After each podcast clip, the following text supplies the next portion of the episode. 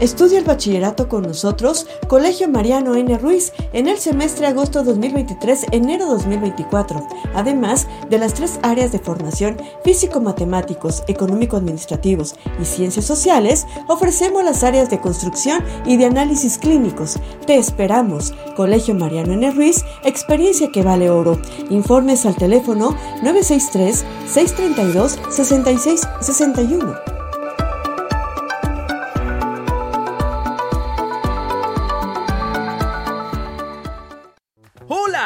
Soy Albores.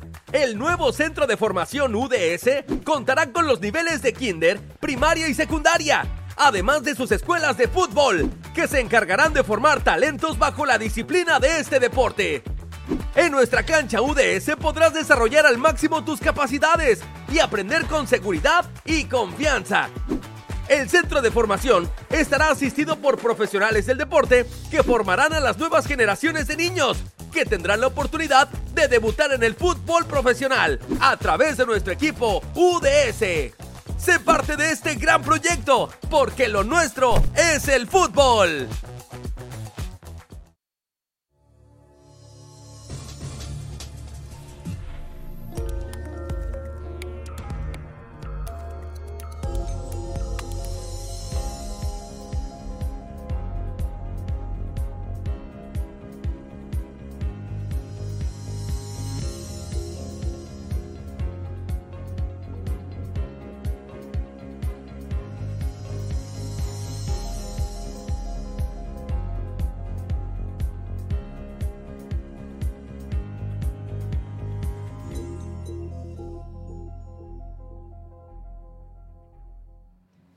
Buen día, amable audiencia de Factory News. Bienvenidos, bienvenidas a esta edición. Eh, nos da mucho gusto saludarle en esta fresca mañana de miércoles. Vamos a empezar bien el día dándole a usted el estado del tiempo. Pues bien, en esta fresca mañana estamos a una temperatura de 19 grados.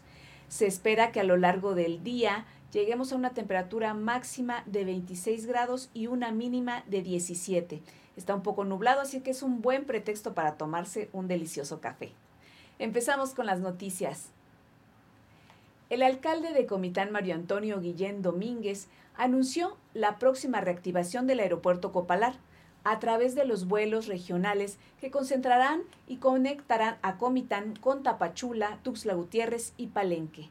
Esto tras acompañar al gobernador Rutilio Escandón en la inauguración del vuelo nacional de la ruta León-Tuxtla Gutiérrez-León y presentación de la ruta Tuxtla Gutiérrez-Mexicali, Mexicali-Tuxtla Gutiérrez de la aerolínea Volaris.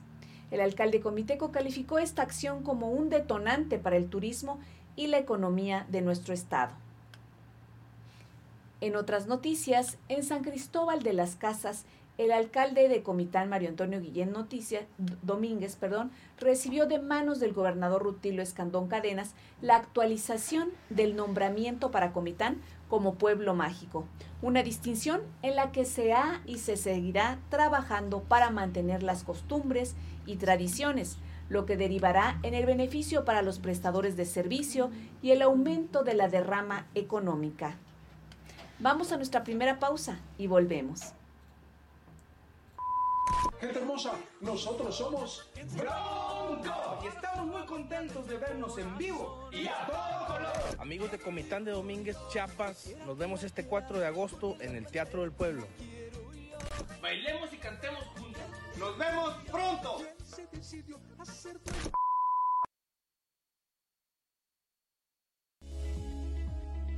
Estamos reunidos para agradecerle a nuestro gran líder estatal, el gobernador doctor Rutilio Escandón Cadenas, al igual doctor Enoc Cordillo, director de NIFECH, donde la colonia fue beneficiada con la remodelación total de tres aulas. Tres aulas que estaban muy abandonaditas. Aquí de parte de los padres, madres de familia de esta escuela, pues también este, agradecer por el apoyo pues, que, estamos dando. Ya hemos visto ya varios logros. Pues, y somos testigos que hoy la educación en Chiapas tiene mejor calidad, con mejores salones y también con maestros que se esfuerzan. Y por qué no decirlo, con, también con los padres de familia. Desde un inicio nos ha apoyado nos, este, nos remodelaron los baños y al igual este, este, agradecer siempre que ha estado con nosotros. Y en esta hermosa escuela estamos trabajando los tres niveles de gobierno. Gobierno federal, con los apoyos de la escuela es nuestra, gracias al licenciado Andrés Manuel López Obrador.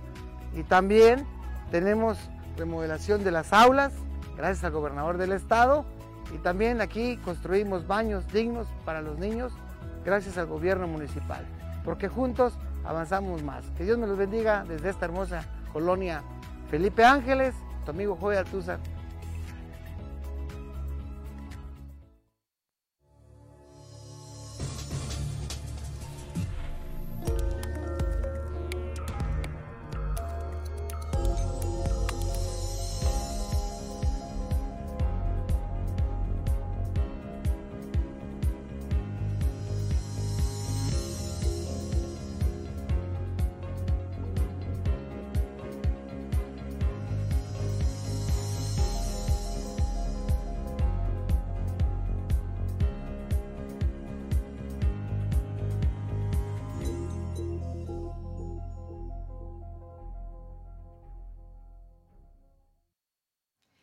Continuando con las noticias, déjeme comentarle que ayer martes, maestros del nivel de educación indígena instalaron por segundo día consecutivo un bloqueo carretero a la altura del kilómetro 46 en la carretera de cuota San Cristóbal Tuxtla Gutiérrez para exigir la liberación de los pagos de unos 25 mil maestros que están pendientes. Sergio Gómez Martínez, coordinador regional de esta institución, del NEI, dijo a la prensa que por segundo día bloquearon la vía para exigir la liberación de la quincena número 12 y el pago de los salarios de sus compañeros interinos que desde hace dos años no les han pagado. Señaló que el lunes les informaron que este martes les liberarían la quincena. Sin embargo, hasta el momento no tenían ninguna noticia. También señaló que esta quincena sería pagada normal, pero las subsecuentes seguirían por la vía electrónica, algo con lo que ellos estaban de acuerdo, pero están a la espera. Fue hasta las 12.30 a las 14.30 horas del día martes, el día de ayer, cuando finalmente llegaron a un acuerdo y se retiraron, tras informarles que desde la mañana tenían listos los cheques de pagos pendientes, por lo que los habilitados para el cobro deberían acudir a la delegación de la Secretaría de Educación para comenzar con la entrega. Así las cosas ya puede circular libremente por esta vía. Por otro lado, el secretario de Turismo se reúne con empresarios chiapanecos. Es así, el secretario de Turismo Sectur del Gobierno de México, Miguel Torruco Márquez, en su gira de trabajo por Chiapas, se reunió ayer con los empresarios de San Cristóbal de las Casas con la finalidad de emprender acciones que fortalezcan los destinos turísticos de la entidad y de esta manera incentivar la llegada de nuevos visitantes y detonar la derrama económica en esta región. La visita del funcionario federal, se dijo, es para que en conjunto con las autoridades de los tres niveles de gobierno se impulsen acciones que beneficien a la actividad turística en Chiapas. Miguel Torruco Márquez, acompañado de la secretaria de Turismo en Chiapas, señaló que la promoción turística es una acción fundamental para el desarrollo integral y sostenible de un destino. Estamos aquí para compartir los productos turísticos de Chiapas y en particular de San Cristóbal de las Casas con potenciales empresarios, actores de la industria turística del Estado, para que vean a esta ciudad como una opción excelente para realizar turismo de aventura, librando los obstáculos que se presentan para sacar adelante esta prioritaria e importante actividad, señaló. Por otro lado, Torruco Márquez destacó que es el momento de romper el círculo vicioso en el que no había conectividad por falta de productos ancla y que estos no se desarrollaban por la falta de conectividad. Reconoció la disposición de las autoridades estatales, municipales y de los empresarios al apostar por el turismo como un motor de desarrollo económico que dignifique a las comunidades, acorde con la instrucción del presidente Andrés Manuel López Obrador de hacer del turismo una herramienta de reconciliación social. En este sentido, el alcalde Mariano Díaz Ochoa indicó que esta reunión con los empresarios de San Cristóbal es muy importante y se lleva a cabo con la finalidad de lograr acuerdos que de manera conjunta coadyuven a la integración de un proyecto de desarrollo en materia turística, a fin de establecer los mecanismos y las políticas públicas que fortalezcan la actividad turística en la entidad, enfrentando así los desafíos que se plantean de manera económica cada vez más competitiva. Así estas noticias. Y por otro lado, con más conectividad aérea, pues Chiapas potenciará la llegada de turistas y la derrama económica.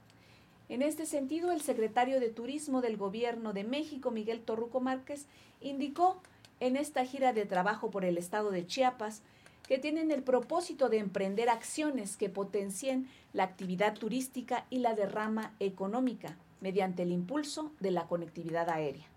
También destacó que es importante el desarrollo de productos, entre otras cosas. Fue así que, acompañado del gobernador de Chiapas, Rutilio Escandón Cadenas, y de la secretaria de Turismo en Chiapas, Catina de la Vega Grajales, entre otras autoridades y empresarios, el titular de la Secretaría de Turismo, Sectur, encabezó el corte de listón de la nueva Ruta Nacional León-Tuxtla Gutiérrez de la aerolínea Volaris, con la cual se incrementa la oferta aérea del Estado y se contribuye a la integración del mundo maya. Indicó en este evento que de esta forma se dinamiza y estimula el turismo interno, sostén y piedra angular de nuestra actividad turística, que representa el 83% del total del turismo que se desplaza a lo largo y ancho de la República Mexicana. El mandatario señaló que aunada a la ruta León-Tuxtla Gutiérrez, Chiapas, se fortalecerá la, la conectividad aérea nacional con vuelos como Monterrey, Tapachula, Mexicali, Tuxtla Gutiérrez, que forman parte de las 40 nuevas rutas domésticas que recientemente anunció Volaris y que conectan de forma directa a 16 ciudades con destinos de esparcimiento, playa y negocios en 17 estados de la República.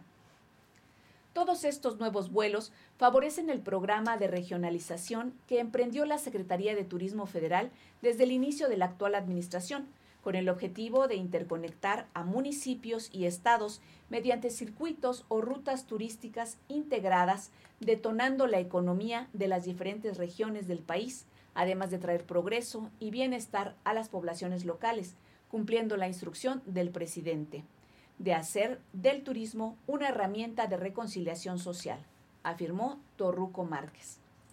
Asimismo, subrayó que Volaris, empresa 100% mexicana de bajo costo, surgida en 2006, se ha ido consolidando en el sector aeronáutico como una empresa sólida, confiable y con un crecimiento constante, tanto a nivel nacional como internacional, ya que opera en 71 aeropuertos de 8 países en 28 destinos internacionales.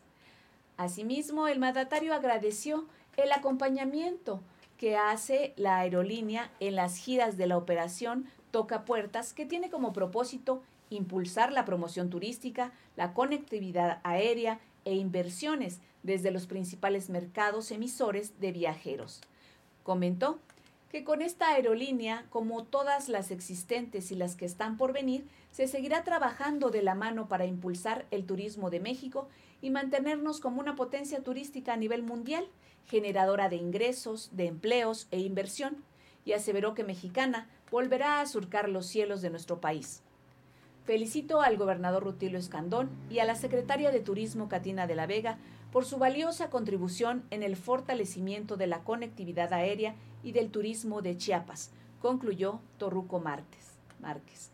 Por su parte, el gobernador de Chiapas, Rutilio Escandón Cadenas, declaró que la conectividad es fundamental para el crecimiento y el porvenir de los chiapanecos, y hoy Volaris está haciendo esta posibilidad. Informó en el acto también que próximamente contará con una aerolínea regional para comunicar a las ciudades más importantes como Tuxtla Gutiérrez, Tapachula, Palenque y Comitán. Destacó así la importancia de la conectividad del mundo maya y en particular con la entidad, al ser una de las más bellas del país, porque tiene muchas bellezas naturales, abundante flora, fauna, ríos, cascadas y lagos que hay que conocer lo cual también será posible con el tren Maya, dijo. Ya llegaron los primeros trenes, ya los dio a conocer el presidente. Las pruebas inician pronto y en diciembre va a estar funcionando el tren de carga de pasajeros y de alto turismo, comentó. En tanto, El director comercial de Volaris, Omar Carrera Márquez, afirmó que el lanzamiento de estas 40 rutas, anunciado hace un mes, es un acontecimiento que no había pasado en la industria de la aviación y muy importante para la aerolínea. Reconoció que es el resultado de las conversaciones que se tuvieron con el secretario Miguel Torruco el pasado tianguis turístico. Puntualizó que la característica más importante de estas rutas es que la mayoría no están siendo operadas por otra aerolínea, por lo que los pasajeros requerían 12 horas o más para llegar desde el Bajío o Mexicali a Chiapas. Este es el tipo de rutas que no que nos gustan a nosotros, donde damos la oportunidad de conectar a dos ciudades para que el crecimiento comercial y el crecimiento económico de ambas se vea beneficiado, dijo. En su oportunidad, Antonio Noguera Zurita, director general de la Sociedad Operadora, operadora del Aeropuerto Internacional Ángel Albino Corso, destacó que estas nuevas rutas aéreas demuestran una vez más la confianza del turismo en Chiapas y que posicionan a este aeropuerto dentro de los 15 más importantes del país y el tercero en el sur sureste. Destacó asimismo que después de la pandemia fue de los aeropuertos con mayor recuperación del país, alcanzando en el 2022 casi 1.600.000 pasajeros y para este 2023 estiman recibir más de 2 millones de pasajeros, superando el año 2019 y llegando prácticamente al límite de su capacidad, además de que ya se entregó el protocolo de la zona B. Así con las noticias, muy buenas noticias. Vamos a una pausa y volvemos qué caro sale este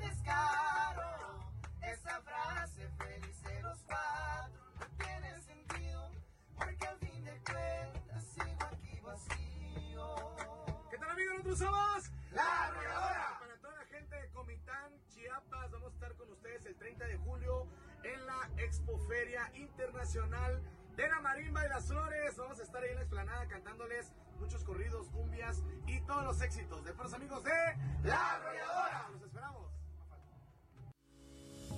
Se llegó el momento de, de ahora sí este, de iniciar esta, esta obra.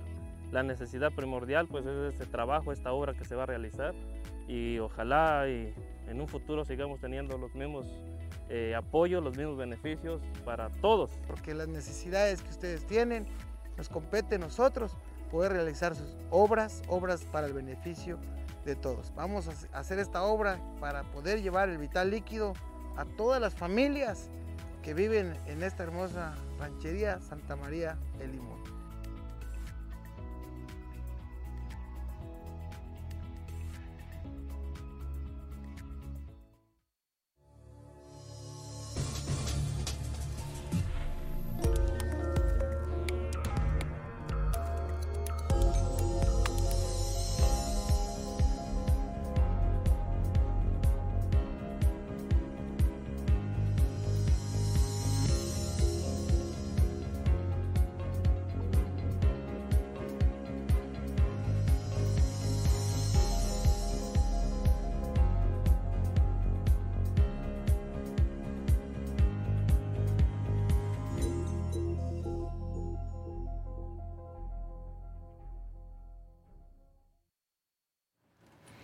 Los aspirantes de Morena a la coordinación de la defensa de la Cuarta Transformación podrán continuar con giras y eventos públicos, acorde con lo resuelto por la Sala Superior del Tribunal Electoral del Poder Judicial de la Federación.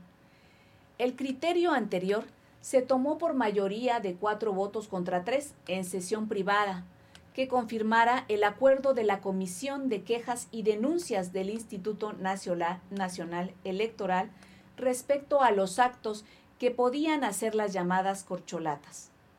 En favor se pronunciaron los magistrados Mónica Soto, José Luis Vargas, Felipe Fuentes Barrera e Indalfer Infante, al coincidir con el criterio de los consejeros en el sentido de que se trata de un acto intrapartidista.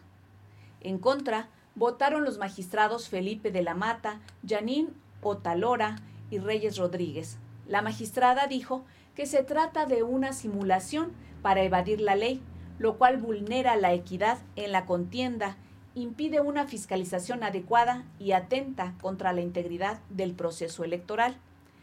El magistrado presidente Reyes Rodríguez dijo al respecto que si bien no sería válido suspender el proceso de Morena, este sí podría afectar la equidad de la contienda, porque no hay normas que lo regulen, por lo que se debería ordenar al INE emitir los lineamientos respectivos.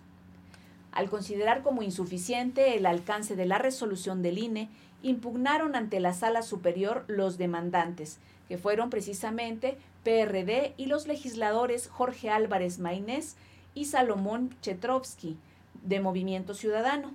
También participaron, que fueron así como también del PAN, Kenia López, en este suceso. La decisión en referencia de la Sala Superior es por ahora solo en cuanto a medidas cautelares o preventivas, porque el asunto de fondo, determinar si hay o no actos anticipados de precampaña, por ejemplo, corresponde a la sala especializada de este mismo tribunal.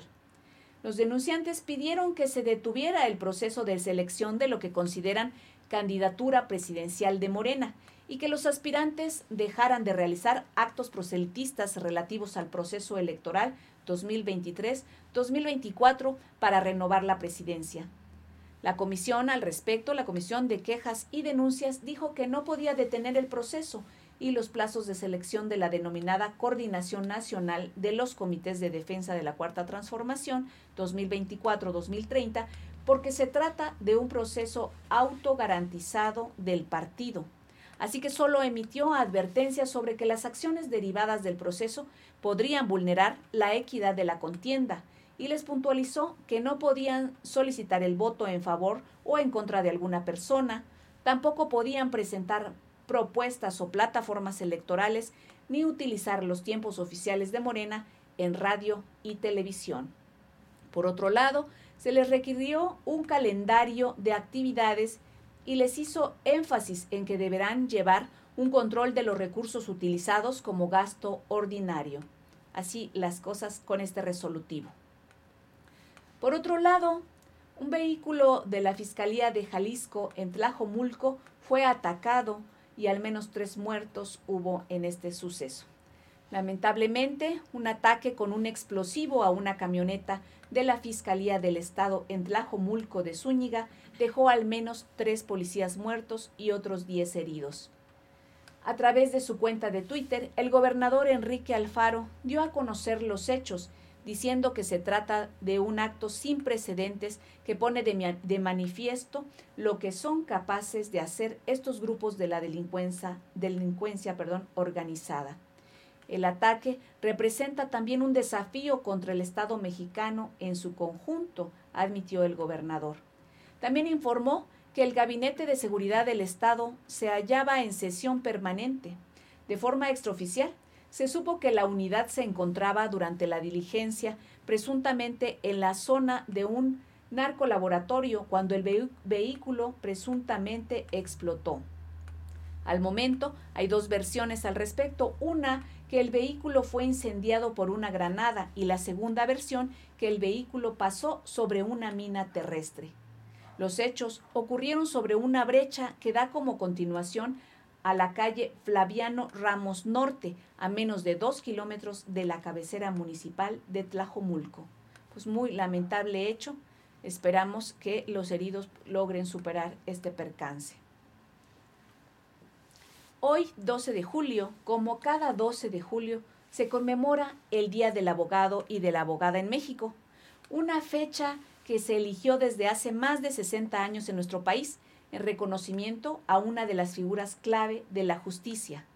Pero ¿cuál es la historia detrás de esta fecha? La historia es mucho más antigua. La primera vez que se conmemoró en nuestro país fue en 1960 durante el gobierno de Adolfo López Mateos, pero aunque el mandatario lo instituyó en ese año, el origen del festejo se remonta al año 1553, cuando se llevó a cabo la primera cátedra de Derecho en América impartida por Fray Bartolomé Frías y Albornoz en la Real y Pontificia Universidad de México, antecedente de la hoy máxima casa de estudios en el país, la Universidad Nacional Autónoma de México, UNAM. Además, aquel día también se pronunciaron las primeras ordenanzas del buen gobierno y Bartolomé Frías leyó la prima de leyes, una lección magistral en la que se instruía al alumno sobre los principios fundamentales del derecho romano. Interesante, ¿no le parece?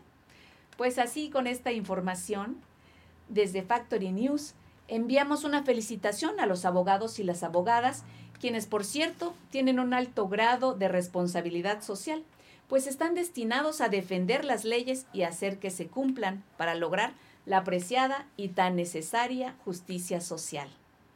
Muchas gracias por su atención. Yo soy Angélica Altuzar. Agradezco a la, la, producción del ingeniero Dina Ramírez y la dirección de la maestra Guadalupe Gordillo. Le esperamos mañana para ver y escuchar quién dijo qué aquí en Factory News. Buen día. Hola, soy Albores. El nuevo centro de formación UDS contará con los niveles de kinder, primaria y secundaria además de sus escuelas de fútbol, que se encargarán de formar talentos bajo la disciplina de este deporte. En nuestra cancha UDS podrás desarrollar al máximo tus capacidades y aprender con seguridad y confianza. El centro de formación estará asistido por profesionales del deporte que formarán a las nuevas generaciones de niños que tendrán la oportunidad de debutar en el fútbol profesional a través de nuestro equipo UDS. Sé parte de este gran proyecto, porque lo nuestro es el fútbol.